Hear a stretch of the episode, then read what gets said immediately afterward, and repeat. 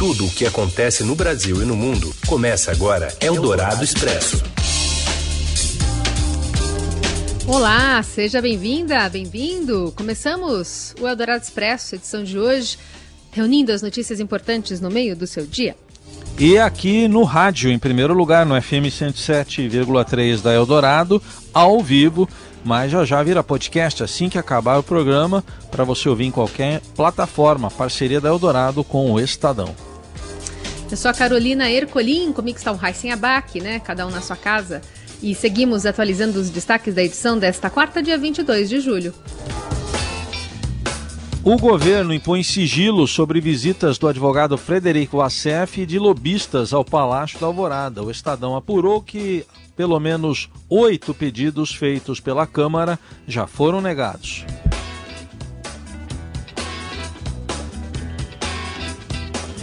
Destaque também para os Estados Unidos, que anunciam a compra de toda a produção de uma vacina ainda em teste contra o coronavírus dos laboratórios Pfizer e BioNTech.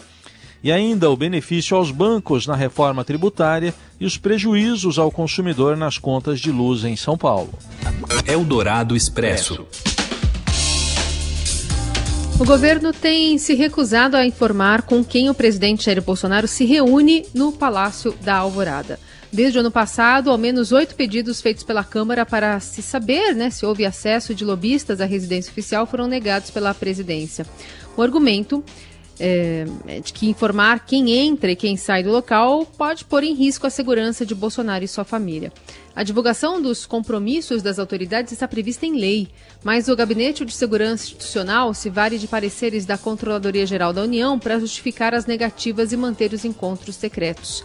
Os pareceres da CGU também já foram usados para impedir o acesso à lista de entrada de políticos e do advogado da família Bolsonaro, Frederico Wassef, ao Alvorada. A solicitação da Câmara sobre as datas em que o ACF esteve na residência oficial do presidente também foi negada com a justificativa de que qualquer divulgação poderia representar uma ameaça ao chefe do executivo.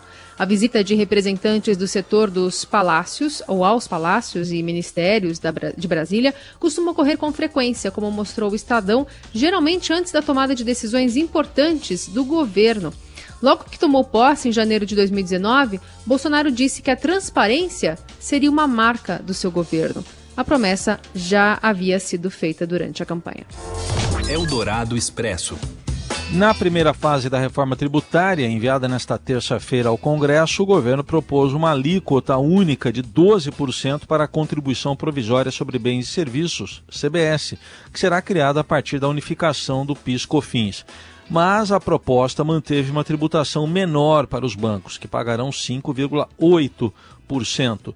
Já as receitas de prestação de serviços de transporte público coletivo municipal de passageiros ficarão isentas. E pessoas jurídicas que não exercem atividade econômica ficarão isentas também da incidência do novo tributo sobre suas atividades típicas. São os casos de igrejas, partidos políticos, sindicatos, fundações, entidades representativas de classe, serviços sociais autônomos e instituições de assistência social também. Por outro lado, as empresas que prestam serviços para o consumidor final, como educação, segurança, informática, telecomunicações, hotelaria e transporte aéreo, deverão ter aumento de carga tributária porque têm poucos créditos para serem compensados. Isso significa que, caso a proposta seja aprovada da forma como está, pode haver, por exemplo, aumento no preço de serviços como a mensalidade escolar e as consultas médicas. E além do projeto do Planalto, a Câmara e o Senado já discutem propostas de emenda à Constituição para uma reforma tributária. A colunista de economia da Rádio Dourado, Adriana Fernandes, observa uma, uma manobra que pode ajudar o governo. Junto com o projeto, o presidente Bolsonaro pediu é, urgência para a aprovação do projeto. Se essa urgência for encaminhada, for aceita, ele ganha mais chance de sair primeiro do que a própria PEC da reforma. O relator da reforma da PEC, que é o deputado Aguinaldo Ribeiro, ele tem ficado muito na moita, né? Ele, nos últimos tempos, tem mantido reuniões técnicas, avançado nas discussões. Por ele, ele toca essa PEC de forma ampla mas a gente tem aí a pressão do governo para fazer um projeto, para aprovar o projeto inicial Eldorado Expresso. Em um dia considerado histórico para os educadores e com uma derrota do governo, a Câmara aprovou ontem a prorrogação do Fundo de Desenvolvimento da Educação Básica, o Fundeb, que é o principal mecanismo de financiamento das escolas públicas do país. Além de aumentar a quantidade de recursos que a União passa a depositar no fundo, o novo formato diminui a desigualdade, destinando mais dinheiro aos municípios mais pobres. Com as mudanças, 17 milhões de pessoas a mais serão beneficiadas é, aliás, alunos né, a mais serão beneficiados no país por meio de recursos para as escolas em que estudam. Por outro lado, o Estadão também mostra hoje a situação das escolas particulares de ensino infantil, né? Ensino para as crianças pequenas. Mais afetadas pela crise, as de São Paulo estão fechando as portas e aquelas que não encerraram as atividades registraram queda de até 80% nas receitas e perda da metade dos alunos. A Prefeitura de São Paulo já prevê pressão sobre a rede municipal com a debandada de alunos de escolas particulares. Eldorado Expresso. O Procon de São Paulo pode voltar a multar a distribuidora Enel, que por cobrança indevida nas contas de luz de consumidores durante a pandemia. Foram mais de 30 mil reclamações registradas desde março, um aumento de mil por cento em relação ao período anterior. A primeira multa aplicada no início de julho foi de 10 milhões de reais e não mudou o procedimento da empresa. Segundo o secretário especial de Defesa do Consumidor de São Paulo, Fernando Capês, a partir do decreto de quarentena, clientes notaram um aumento do valor da fatura sem necessariamente elevar seu consumo de energia. Há casos de estabelecimentos comerciais fechados por meses, sendo cobrados como se estivessem operando normalmente, de portas abertas. Capês, que também dirige o PROCON, explica que a Enel não fez a leitura presencial do consumo em abril, maio e junho, então usou a média de meses anteriores para o cálculo das faturas. Então, quando chegou os meses de março, abril e maio, e também junho, o que, que fez a Enel? Em vez de mandar o seu funcionário até a casa da pessoa ou a empresa da pessoa para ler o relógio, ela fez a média do ano passado, quanto foi a, a, a média dos 12 últimos meses, somou os 12 últimos meses e dividiu por 12. Chegou aquela média ponderada. E esse foi o valor que a Enel cobrou fixo nos meses de abril, maio, junho. Quando chegou no mês de julho, ela foi lá e foi fazer a leitura do relógio. Então, quando ela vai fazer a leitura do relógio, ela descobriu o seguinte, que ela cobrou a menos em março, abril, maio, junho. Por que, que ela cobrou a menos? Porque a média dos 12 meses anteriores foi menor do que o consumo real e efetivo. Mas, de acordo com o secretário, a empresa tem condicionado o parcelamento do débito a uma prática desleal. Esse valor alto que as pessoas estão assustadas a Enel condiciona o parcelamento em 12 vezes à pessoa admitir que a conta está certa, o que para nós é um abuso. Você tem que conceder o parcelamento e, em seguida, discutir se o valor está certo ou errado. O PROCON multou a Enel, independentemente disso, ele continua acompanhando o valor das contas que as pessoas contestam. Nossa principal reclamação nesse momento é o fato dela não ter concedido o parcelamento em 12 vezes para todos os consumidores.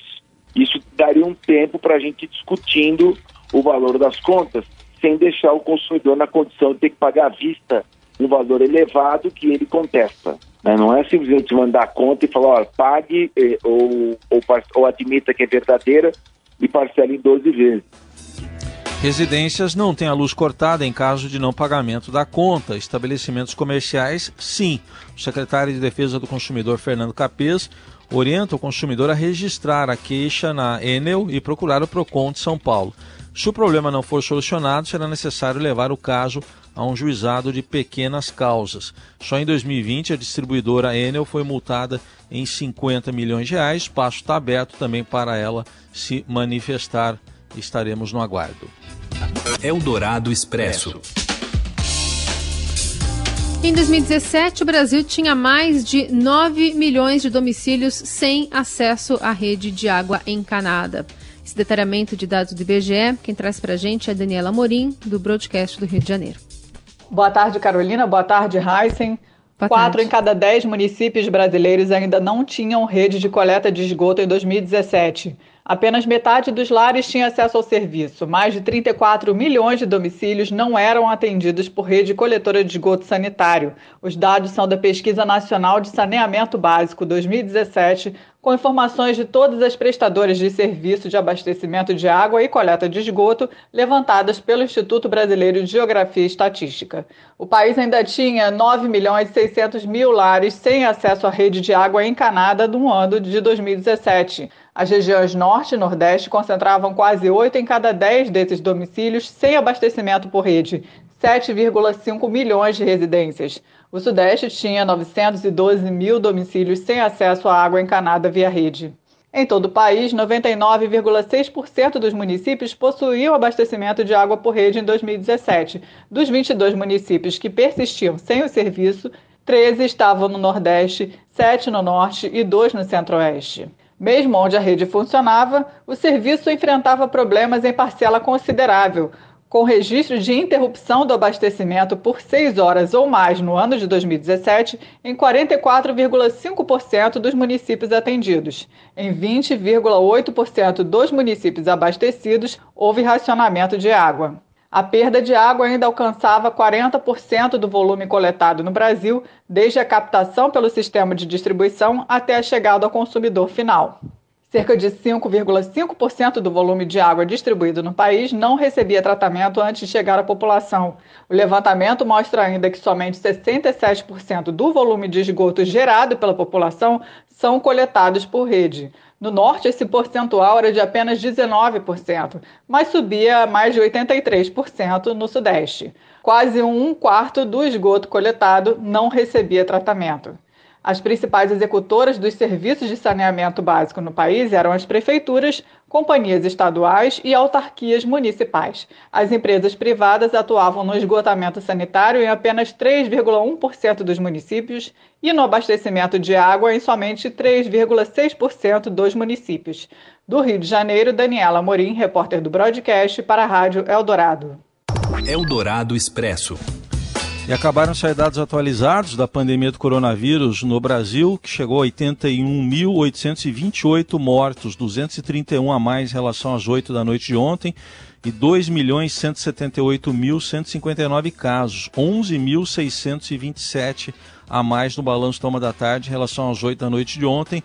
Balanço do consórcio de imprensa formado por Estadão, G1, o Globo Extra, Folha e também o UOL. E um novo balanço vai ser divulgado logo mais, o consolidado, às 8 da noite. Enquanto isso, a gente registra também aqui a informação de avaliação de um infectologista a respeito da condução aí da ciência durante a pandemia do coronavírus. Daqui a pouco a gente vai trazer esses detalhes aqui. Seu dinheiro em ação. Os destaques da Bolsa.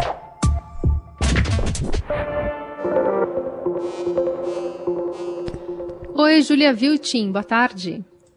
Oi, boa tarde, tudo bem? Tudo certo. Julia, conta pra gente como é que tá operando o Ibovespa. É, hoje o dia está meio fraco, né? Não tem muitas notícias aí no, na parte de economia, né? Então, as bolsas estão bem operando bem instáveis aí nessa quarta-feira. O Ibovespa passou a manhã alternando aí altas e quedas e agora no fim da manhã, início da tarde, é, estabilizou um pouco aí numa leve queda, né, um viés negativo. Há pouco estava caindo 0,22% aos 104.084 pontos. O destaque hoje é mais para o dólar, né, que está caindo forte aí é, mais de 2%, agora há pouco estava caindo 2,28% é, para R$ 5,09, Carol. E o que, que mexe com os mercados aí no ambiente interno ou externo? É, é no ambiente interno, né, o que está ajudando aí o dólar, né, essa, essa descompressão no câmbio, é muito a questão do andamento da reforma tributária, né? O movimento no câmbio hoje é muito uma continuidade do que já estava acontecendo ontem. E aí no cenário internacional também é esse cenário aí é, de menor aversão a risco, é, depois dos avanços aí nas pesquisas de vacinas contra o coronavírus e também é, né, na, na, melhora de percepção de risco aí com a aprovação de um novo pacote de estímulos é, na União, pela União Europeia e também pelas negociações aí também de novos estímulos nos Estados Unidos. Então, o cenário internacional aí está é, tá bem propício aí para o desmonte de posições defensivas no mercado de câmbio e para essa valorização do real frente ao dólar. O real aí é, é uma das moedas emergentes que mais se valorizam aí diante do dólar nesta quarta-feira, Raíssa. Muito bem, Julia Viltin atualizando as informações por aqui e também no seudinheiro.com. Valeu, Julia. Até mais. Obrigada. Tchau, tchau. Você ouve Eldorado Expresso.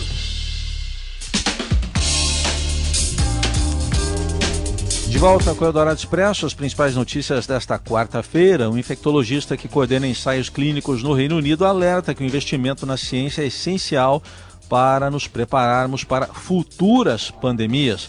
Informações com a Fabiana Cambricoli. Boa tarde, Raizen. Boa tarde, Carol.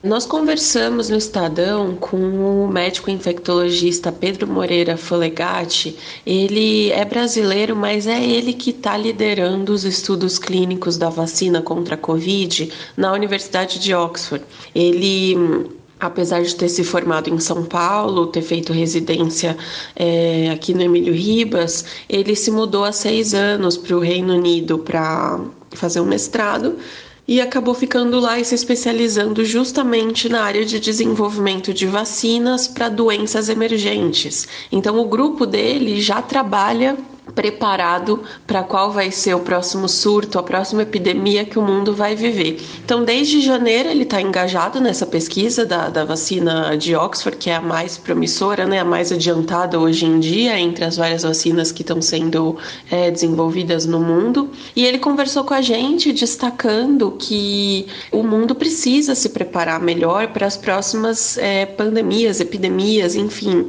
ele destacou que novos patógenos vão estar sempre surgindo, então é até essa área né, de atuação dele, e que é, é preciso haver um investimento maior na ciência, não só no momento que as coisas eclodem, mas sim antes, para a gente já se programar para esses próximos surtos. Então ele mesmo trabalhou já com várias doenças, é, zika, chikungunya, a Universidade de Oxford, esse grupo que ele trabalha, é, teve a possibilidade de desenvolver rapidamente uma, uma vacina potencial para a Covid, justamente porque eles já estavam trabalhando numa outra vacina contra a MERS, que é uma síndrome respiratória também causada por um outro tipo de coronavírus.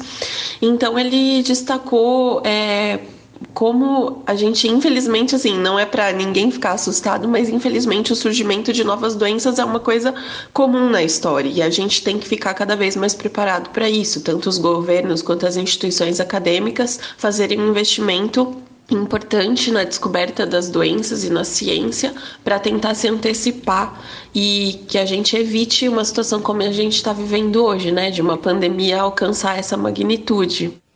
Eldorado Expresso.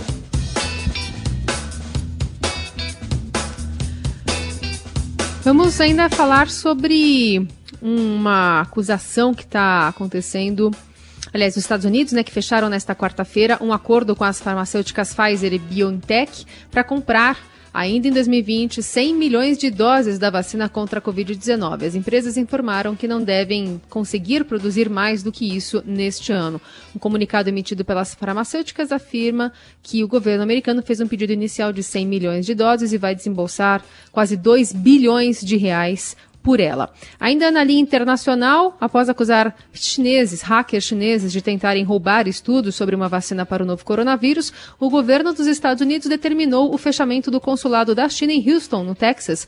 A medida visa entre aspas, proteger a propriedade intelectual americana e as informações privadas dos americanos, diz a nota. Em resposta, a China afirmou que iria retalhar a decisão e classificou como provocação política. A decisão de fechar o consulado é um passo incomum e bastante grave nas relações bilaterais. Eldorado Expresso. E para fechar, a gente fala do esporte. Hoje tem a volta do Campeonato Paulista de Futebol. Tem um jogo entre Ituano e Ferroviária, quatro e meia da tarde, no Canindé. Ponte Preta e Novo Horizontino vão jogar na Arena Barueri. E tem também o Santos contra o Santo André na Vila Belmiro. Grande destaque da rodada, o clássico Corinthians e Palmeiras, nove e meia da noite na Arena, em Itaquera. Depois de quatro meses de paralisação, volta o Paulistão, sem público, né, sem acesso do público aos estádios, com protocolos de segurança. E o Corinthians, numa situação delicada, precisa de vitórias nos dois jogos aí que restam e torcer contra o Guarani. Ponto final do Eldorado Expresso. A gente volta amanhã e a qualquer momento nas plataformas digitais. Uma ótima quarta-feira para você. Até mais. Você ouviu Eldorado Expresso tudo o que acontece no Brasil e no mundo